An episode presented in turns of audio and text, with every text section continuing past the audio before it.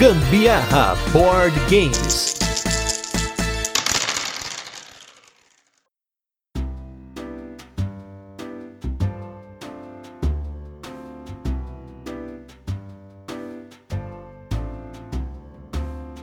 Fala galera, beleza? Aqui é Gustavo Lopes. Eu sou a Carol Guzmão e esse é mais um episódio do Gambiarra Board Games, o seu podcast sobre jogos de tabuleiro que faz parte da família de podcasts Papo de Louco. E nesse 64 episódio de resenhas e curiosidades, a gente vai falar de um jogo com muita rolagem de dados, no qual você estará sonhando o tempo todo em conseguir os melhores dados para escapar dos pesadelos e monstros presentes na obscuridade do mundo dos sonhos em Lucidity. Mas antes vamos para os recadinhos e os destaques da semana e logo a gente volta com a nossa resenha, onde apresentaremos o jogo, comentaremos como funciona e depois passaremos para as curiosidades, nossa experiência com ele e também a nossa opinião.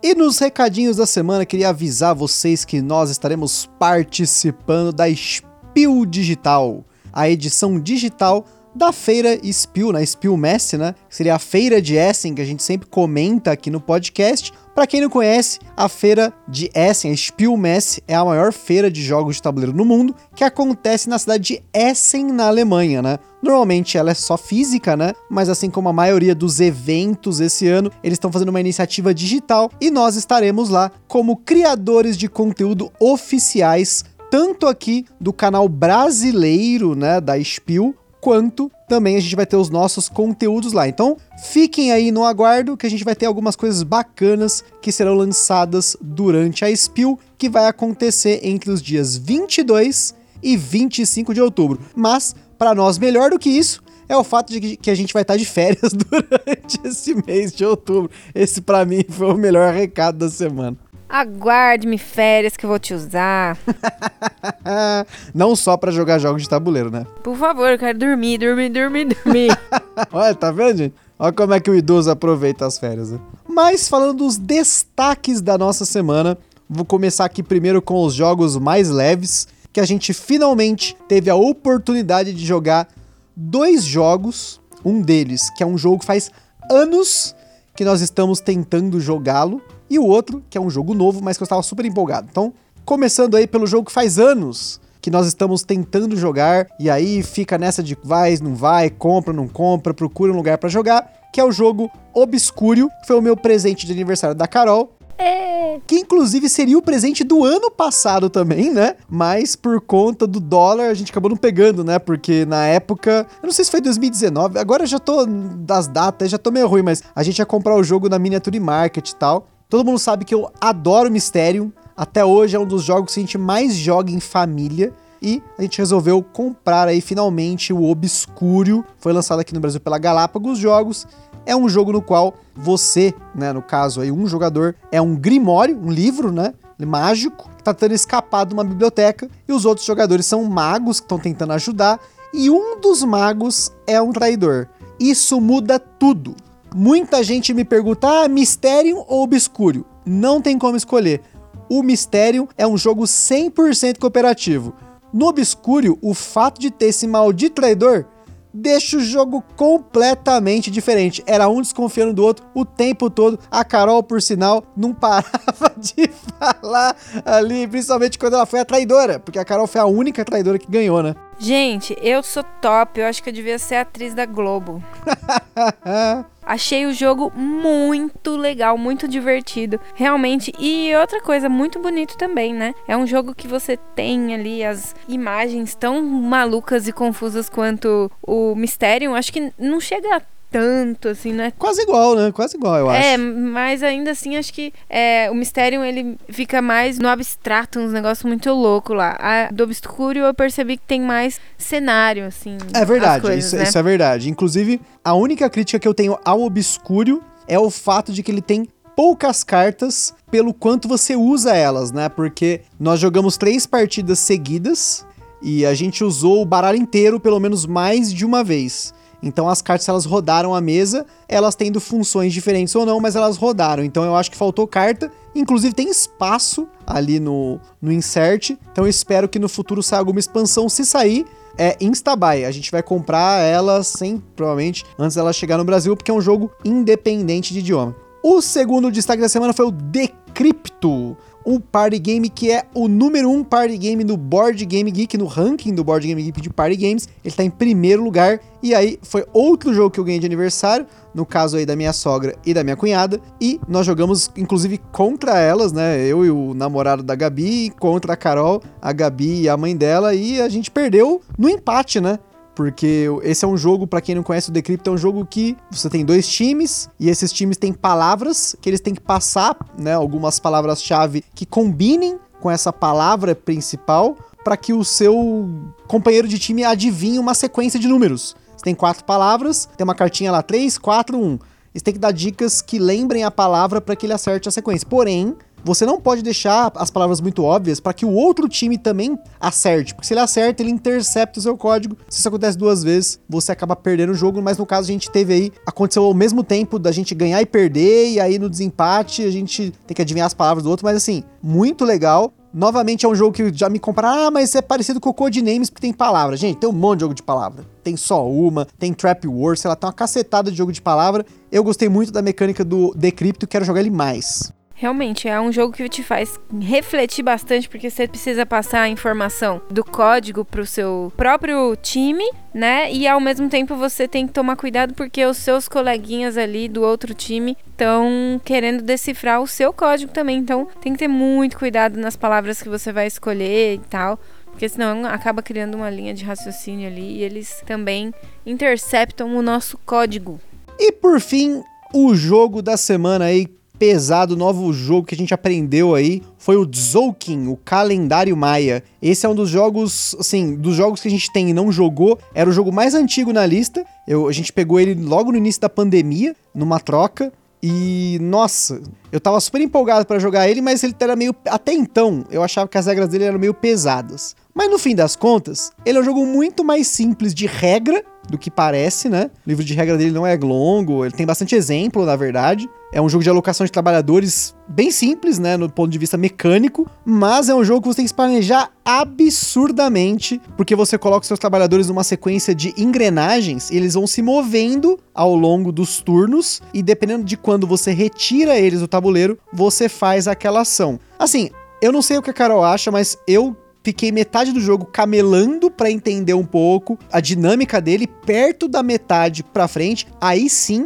que eu engrenei. Acho que a, a palavra-chave do jogo é engrenei para entender algumas dinâmicas dele. Então, assim, é uma partida que a gente fez para aprender. É, eu nem considero ela muito. E a gente espera jogar mais, porque eu gostei muito da, desse esquema dele. E, assim, é um jogo que te faz pensar pra caramba, especialmente porque você tem vários caminhos e dependendo dos monumentos que tem no jogo, você tem ali que ficar muito esperto para poder comprar os monumentos, fazer combinações. A Carol várias vezes pegou coisas que eu queria, né, na minha frente e tal. Então, é um jogo bem bacana. É porque a minha técnica é assim, né? Se você tá com dificuldade de jogar, vamos ferrar a vida do amiguinho.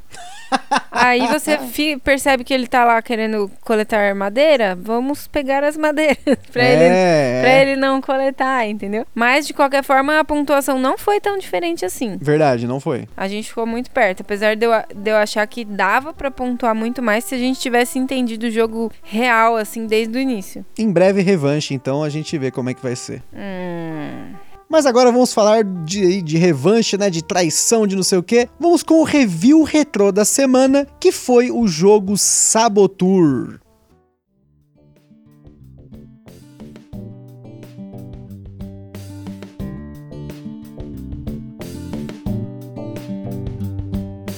Sabotur foi o nosso oitavo cast, o primeiro party game aqui do nosso podcast. E um dos poucos também que a gente tem e já jogou, porque não que a gente não goste de party games, mas é que muitas vezes os party games exigem uma quantidade de jogadores muito grande. Muito mais do que a gente consegue juntar normalmente, né? Então a gente tem que pegar alguns party games que exigem menos pessoas. E no caso do Sabotur, esse foi um dos primeiros jogos que a gente comprou na nossa vida de jogadores de board game modernos, né? E até hoje ele continua tanto que a gente precisou de uma nova caixa, né? Porque o nosso Sabotur já tá gás fedendo antigo já. Estamos aí com Sabotur Zero agora da Paper Games para poder continuar jogando. E continua sendo um ótimo jogo de entrada. Assim, a gente sempre coloca pro pessoal que é novato para poder jogar e também é um ótimo jogo para jogar no Board Game Arena. Sempre que eu junto aí com a galera aí, que a gente sempre comenta que o Rafael, Evandro, Bianca, que né, são os nossos amigos aí que fazem meses que nós não jogamos com eles aqui em casa.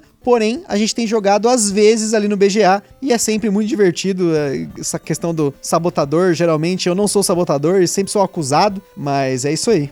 Tem cara. De Tem o cara, né? sabotador. E e eu não fui o traidor no Obscure, né? Mas tudo bem. É, o Sabotur é um jogo que não tem como deixar de ver mesa aqui, porque é um jogo muito divertido, muito fácil de explicar. Acho que a vez que a gente jogou mais foi quando a gente viajou lá pra cidade da sua família, né? É verdade, a gente jogou Foi. em oito pessoas, foi Oito, acho que foi. É muita gente e aí vira aquela lambança, porque aí tem mais de um sabotador, né? Aí fica bem divertido. É, com mais de um sabotador sempre é mais legal, eu acho. Mas tendo um só ali também tá valendo, né? Acho que é sempre divertido. Sim, sempre. O Sabotur sempre é divertido. Então a gente continua recomendando o Sabotur. E como eu falei, nós já estamos na nossa segunda cópia do Sabotur. É muito raro um jogo aqui em casa a gente ter mais de uma cópia. Acho que a primeira vez foi com Jaipur e agora com Sabotur, né? Mas agora vamos com o nosso jogo da semana, Lucidity, as seis faces do pesadelo.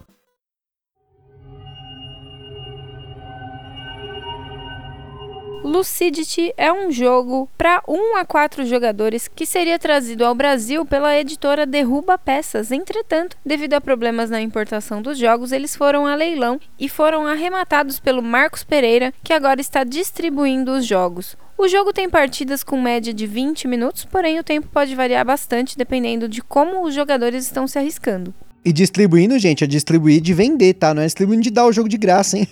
Não vão confundir, hein? Quase que eu peguei a fila. No Lucidity nós temos rolagem de dados e forçar sua sorte, mecânicas favoritas da Carol e coleção de componentes. No caso aqui, dependendo da sua estratégia, você não quer colecionar componentes. A gente já vai falar sobre isso. É o oposto do tradicional. Esse jogo também tem eliminação de jogadores, mas nunca aconteceu com a gente.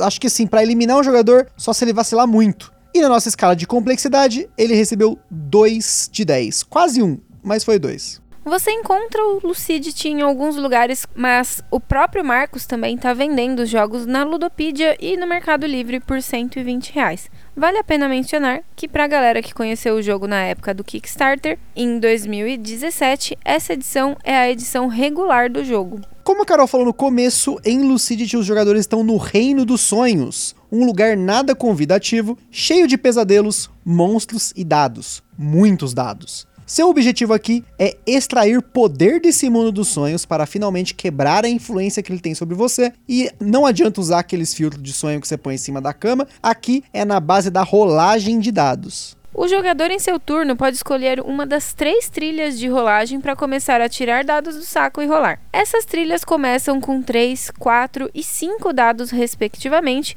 Você retira essa quantidade de dados do saco, devolve dois dados e rola o que sobrar. Ou seja, 1, 2 ou 3. Então, precisa resolver os efeitos dos dados. Os pontos de poder, né, os lados que tem pontos de poder, sai poder, vão para a trilha de pontos de poder. Isso aqui é bem fácil. Os dados com a face ZZZ, né, de sono, vão para a trilha de exaustão. Se você acumulou 3 nessa trilha, você tem que tirar um dado do saco e a cor dele determina quais dados da mesma cor você perde da sua trilha de poder, né? Vai ter que devolver para o saco, né? E perde ponto e muitas vezes perde ponto bonito numa dessa. Os dados vermelhos têm a fase do capiroto. 4 nessa trilha do capiroto você é eliminado do jogo. Pois é, né? Como eu comentei, nunca aconteceu, mas chegou perto. Por fim, tem o dado que tem um olho, que é a face das sombras. Para dois jogadores, tem quatro espaços né, dessas trilhas de sombras, uma para cada cor, enquanto para as demais contagens de jogadores, tem três espaços para cada cor de dado. Você coloca o dado nessa fileira e resolve o efeito, que geralmente é um efeito ruim. Você tem como rerolar dados pagando dados de poder da mesma cor dos dados que quer rerolar e colocando na carta do pesadelo em questão ou devolvendo para o saco. Isso é importante se você pretende se tornar aquele pesadelo, porque quando você enche a fileira de dados das sombras, você toma aquela carta de pesadelo para si e o jogo muda totalmente. Você pega os dados que estavam na carta, mas ao mesmo tempo só tem uma escolha por turno: roubar um ponto ou tirar dois dados do saco. Um volta para o saco e o outro dado o outro jogador vai rolar por você. Tem também alguns efeitos diferentes para cada pesadelo, mas as suas ações são bem limitadas. Como sonhador, ou seja, quando você ainda não virou um pesadelo, sempre que você termina a sua jogada, que seria né, tirar os dados do saco, escolher quais vai rolar, rolar e resolver tudo, se você ainda puder jogar, você tem duas opções: subir na trilha de rolagem de dados e jogar de novo, isso significa que você vai rolar dois dados a mais. Exemplo, se você começar na trilha 3, vai para 5, depois para 7 e para por aí, tá? Você só tem três tentativas para poder forçar a sua sorte. Ou então, você pode escolher encerrar o seu turno e se livrar de um dado com a fase das sombras ou todos os dados com a, o ZZ, né? Que seria o dado do sono lá. O jogo acaba quando um dos sonhadores chegar a 15 pontos de poder e todos jogam um turno adicional, ou caso todos os jogadores tenham se tornado pesadelos, o jogo acaba imediatamente e quem tem mais poder vence. E antes da gente continuar, queria comentar sobre os nossos parceiros, meu lugar, acessórios BG. Em breve tá chegando coisa bacana, coisa nova aqui pra gente falar para vocês aqui no podcast e também no nosso Instagram. Então fiquem de olho, hein? Mas enquanto isso, acessoriosbg.com.br e nosso evento parceiro Board Game São Paulo, que não apenas vai ter uma edição online e não apenas está aí fazendo lives constantemente no Instagram deles, Board Game São Paulo. Inclusive aí teve recentemente anúncio de editora MeepleBR aí colocando os jogos Elétrica e Grafito, foi anunciado ao vivo lá no Instagram do Board Game São Paulo. O Board Game São Paulo vai estar na Spiel também, como uma iniciativa que eles chamam de Spiel Local né, que seria uma iniciativa de eventos e luderias, né, que vão fazer parte durante o evento para fomentar, né, a iniciativa da Spiel Mess Digital. Então, confiram aí que durante o dia 22, 23, 24 e 25 de outubro, Board Game São Paulo aí também vai ter coisa bacana para vocês. O Lucidity foi um fruto de um financiamento coletivo no Kickstarter em 2017, capitaneado pelo designer do jogo Shannon Kelly. Porém, das 3.056 pessoas que apoiaram o projeto, segundo a própria página do Kickstarter do Lucidity, 12 eram brasileiros que foram afortunados com a notícia de que a edição regular do jogo seria lançada pela editora Derruba Peças Jogos. Infelizmente, também receberam a notícia perto do final de 2018. Quem quiser conferir com essa fonte é o update número 63, que a Derruba Peças decidiu que as tarifas de importação eram muito altas e acabaram não pagando por elas.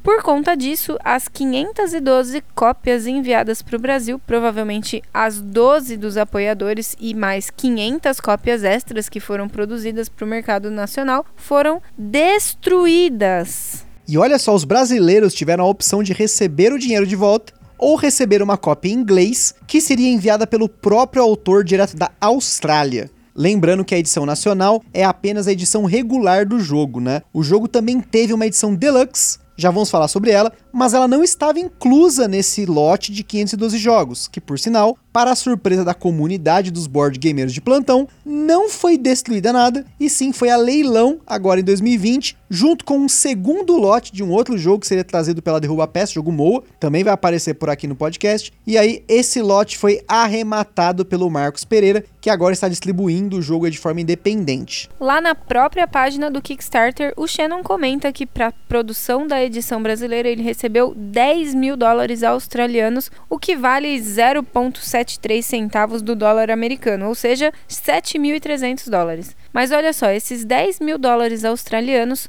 9 mil foram gastos com a produção e custos de envio da produção brasileira. Portanto, ele teve um lucro de 10% com tudo isso. Nas próprias palavras do designer, provavelmente não valeu em nada o esforço despendido. Com relação à edição deluxe do jogo, além de tudo que vem no jogo base, quem viu lá no nosso Instagram, no IGTV, nosso unboxing, sabe tudo que vem no Lucidity, né? Que tem um monte de dados, 80 dados, tem as cartas, né? enfim. Ele tem quatro tabuleiros de jogador em neoprene nessa edição deluxe. São playmats, aí player mats no caso. Tem um pesadelo extra, que é o Caçador de Ossos, que tem oito dados customizados só para ele. Parece ser bem bacana essa expansãozinha. Tabuleiros de jogador e cartas de pesadelo family friendly, com ilustrações mais familiares, né? Porque o jogo tem umas ilustrações maravilhosamente medonhas. Tem overlays de plástico para acomodar os dados no tabuleiro de jogador. E por fim, duas expansões. A expansão Manifestations são poderes especiais que podem ser usados durante o jogo, enquanto a expansão Dreamscapes tem 10 cartas que mudam as regras da partida. Você embaralha as 10 e compra apenas uma para a partida toda, mas a grande questão aqui é que os arquivos em inglês de tudo isso, manual de edição deluxe, as cartas de ambas as expansões e os tabuleiros de jogador e cartas family friendly estão todos disponíveis no Board Game Geek para impressão. Inclusive a expansão Dreamscapes, você não precisa nem imprimir, é só baixar o PDF no celular, usar alguma coisa para tirar um número aleatório de 1 a 10 e ler o texto da carta correspondente na partida. Foi o que a gente fez para testar algumas das cartas do Dreamscape. Já o Manifestation nós não testamos porque não tinha como fazer uma gambiarra tão fácil assim. E sobre essas ilustrações family friendly, quem achar que o jogo realmente é muito agressivo nesse ponto, é bem bacana dar uma conferida, porque realmente as ilustrações do jogo são bem assim medonhas, né? As cartas têm ilustrações na frente e no verso, são ilustrações diferentes, apesar disso não ter efeito nenhum em jogo. A única carta que tem efeito diferente em jogo é a carta do Pesadelo da Tentação, que você pode substituir pela carta verde ou pela vermelha, né? Que são os pesadelos que tem no jogo. Só tem quatro pesadelos no jogo, porque também só tem quatro cores de dados. E realmente essas ilustrações são muito loucas. Eu acho muito louco, eu gosto muito de jogos assim com essa temática de terror. Sinto falta de um jogo, né, aquele jogo encorpado, né, no estilo do Kingdom Death Monster, que não seja, né, um Kingdom Death Monster, porque o Kingdom Death Monster não é um jogo para nós, como o próprio autor diz, é um jogo, é uma boutique de horror em board game. O custo dela tem que vender meu carro para poder comprar o jogo. Então, eu queria um jogo mais, né, mais baratinho aí, que não fosse Lovecraftiano, porque o que tem de jogo de Lovecraft já deu, né, gente? Então, seria muito bacana ter um jogo assim com esse terror agressivo, assim, esse terror raiz do mal, assim, né? Mas, no caso do Lucid, ele é praticamente um jogo abstrato com ilustrações desse tipo. Então, não contou, mas realmente as ilustrações são muito bacanas. Eu gostei bastante. É, de fazer xixi na cama. não, não, sei, mas tudo bem. Não sei se é pra tanto, mas talvez por conta disso seja bacana se você for jogar com crianças o jogo, né? Porque dá para jogar, porque não é um jogo muito complexo. Você fazer essa impressão aí dessas cartas family friendly. Ou põe uma máscara nos, nos pesadelos ah, e tal. Não, aí não dá.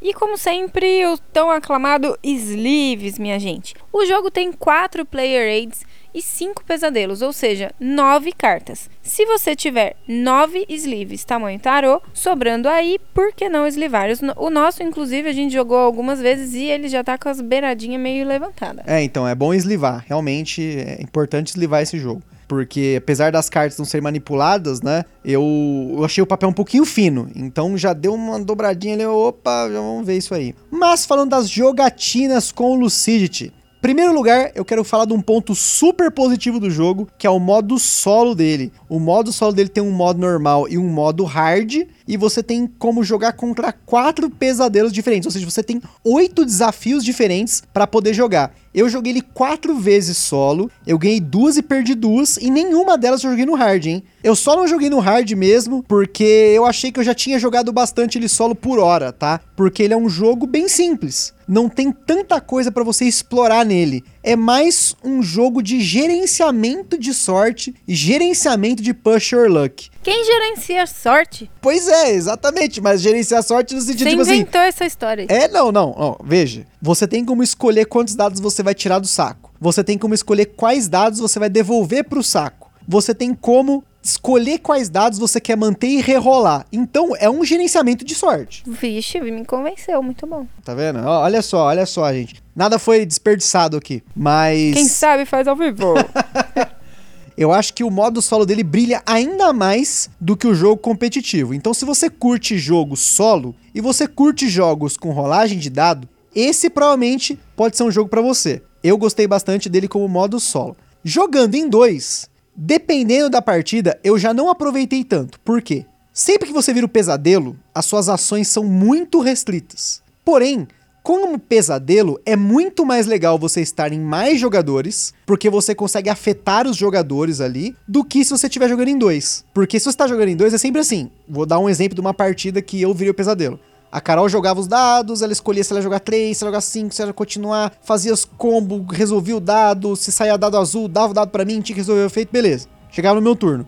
Ou eu roubava um dado azul dela, quando acabava os dados azuis, eu tinha que tirar dois dados e dar um para ela. Então, eu não estava jogando tanto, apesar de eu não ter sido eliminado. Então, em dois jogadores, isso não é tão legal quanto em quatro, né? A gente simulou partidas em quatro jogadores, aí sim o bicho pega, porque aí você tem muitos dados rolando no jogo, tem mais chance de você ver um dado azul na mesa. A gente quase usou todos os dados até o final de uma das partidas, é a que tem as fotos lá no Instagram. Tinha acho que uns 3, 4 dados sobrando no saco, sei lá. Eu tô exagerando, mas tinha poucos dados dentro do saco e a gente usava quase tudo.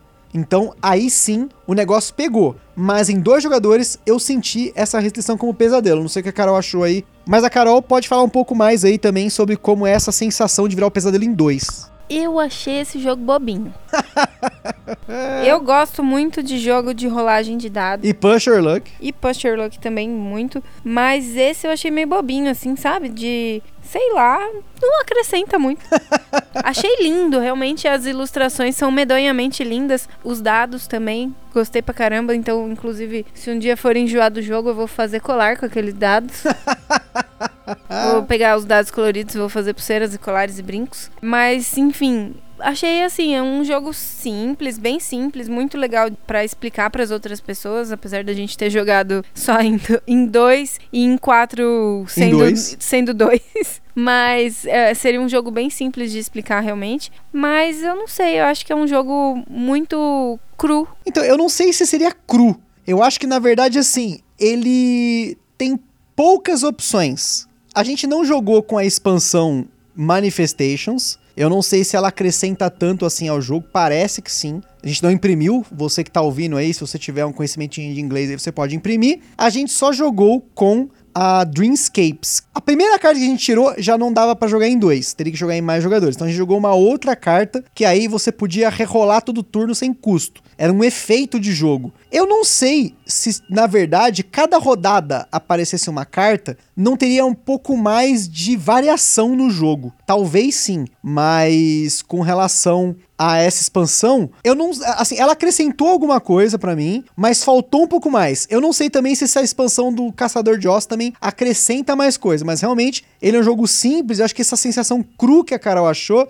é justamente pelo fato de que ele não tem tantas escolhas, mas é diferente de um jogo de rolagem de dados, como no caso do King's Gold, por exemplo, que é pura rolagem de dados, é puro pusher luck, mas você tem algumas combinações, algumas decisões por turno. Não sei se é isso. Ah, eu não sei. Eu sei que essa expansão Dreamscape eu achei bobinha também, porque o jogo já é simples, aí você coloca uma expansão que ele deixa mais simples ainda. Mas, mas essa, essa específica, a gente não viu as ah, outras, sim, né? Não, claro. tudo bem, mas a, a, carta que a gente tirou, porra, um de dez.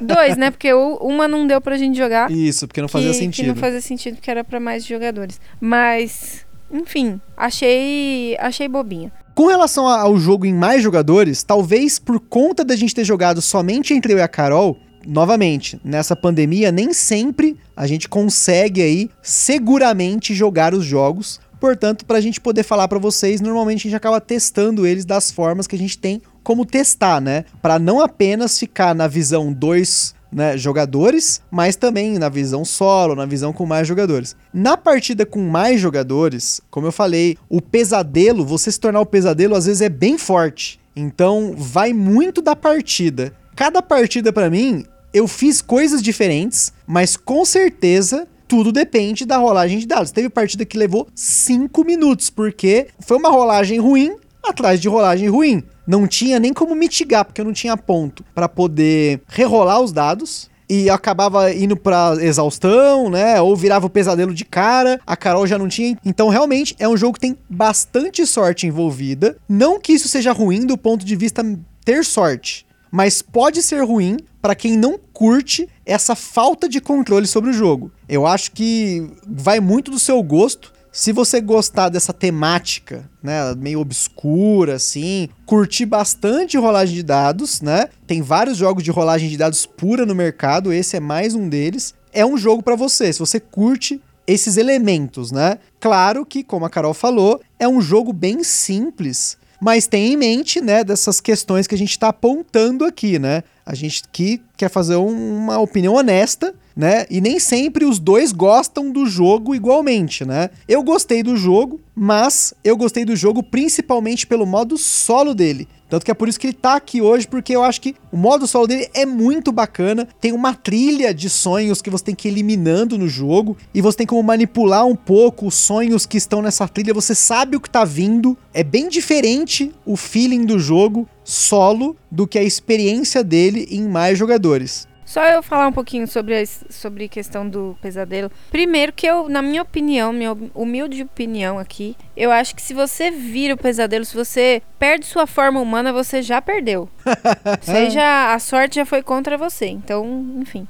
Mas o que eu acho assim que a pessoa quando vira o pesadelo é muito mais fácil de ganhar ganhar o jogo, porque você fica roubando dado que o coleguinha ali ganhou honestamente, você fica roubando, roubando, roubando, roubando e rouba e aí o colega ali ah, não achei isso daí justo. Fica pegando o dado do colega e ou ou você roda um dado, aí cai o olho, que é muito, sei lá o que acontece, que é praga que é que tem nesse dado, cai o olho toda hora.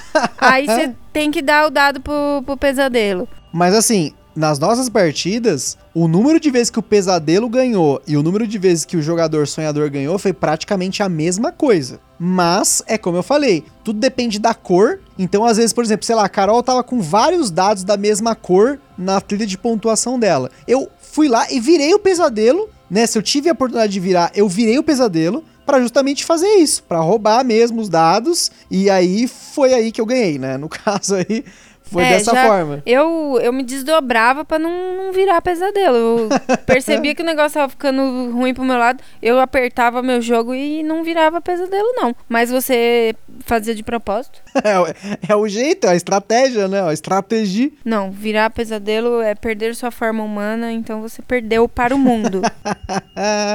Bom, pessoal, é isso aí. Eu espero que vocês tenham gostado aí da, da nossa abordagem aí com o Lucidity. E como sempre, antes, né, de você tomar uma decisão de comprar qualquer jogo, a gente sempre recomenda que você procure outras resenhas. E no caso lá no site do Papo de Louco, sempre que tem resenhas, mesmo que seja num outro idioma, a gente coloca para vocês. Então dá uma olhada lá. E por fim, dá uma olhada no nosso Instagram para você ver as fotos de uma das nossas partidas de Lucid que a gente inclusive mencionou aqui. E como sempre, se você jogou ou comprou um jogo que a gente falou aqui no podcast ou quiser sugerir qualquer jogo pra gente conferir, manda mensagem pra gente no Instagram ou no e-mail contato@papodelouco.com. E para quem tem loja, editora ou tem alguma coisa relacionada a jogos de tabuleiro e quer fazer uma parceria, já tem aí o nosso contato. Compartilhe esse podcast com a galera no Facebook, WhatsApp, Telegram e tudo quanto é lugar. E é isso aí. Espero que vocês tenham curtido. Um forte abraço e até a próxima. Vou dormir. Tchau.